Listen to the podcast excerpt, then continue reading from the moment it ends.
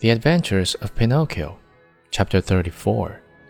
He tried to run away, but hardly had he taken a step when he felt his arms grasped and heard two horrible, deep voices say to him, Your money or your life. On account of the gold pieces in his mouth, Pinocchio could not say a word.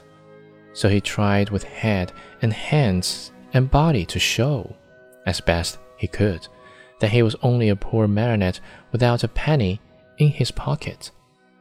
Come, come, less nonsense, and out with your money, cried the two thieves in threatening voices.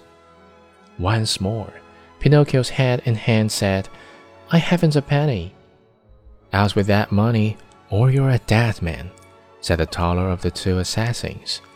Dead man, repeated the other. And after having killed you, we will kill your father also. Your father also. No, no, no, not my father, cried Pinocchio, white with terror. But as he screamed, the gold pieces tinkled together in his mouth. Oh, you rascal, so that's the game.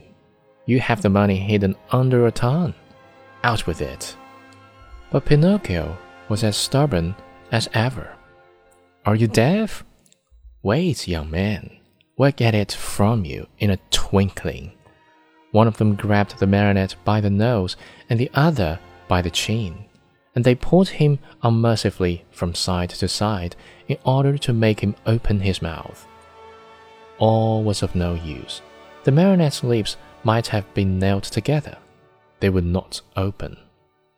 In desperation, the smaller of the two assassins pulled out a long knife from his pocket and tried to pry Pinocchio's mouth open with it. Quick as a flash, the marionette sank his teeth deep into the assassin's hand, bit it off, and spat it out. Fancy his surprise when he saw that it was not a hand, but a cat's paw.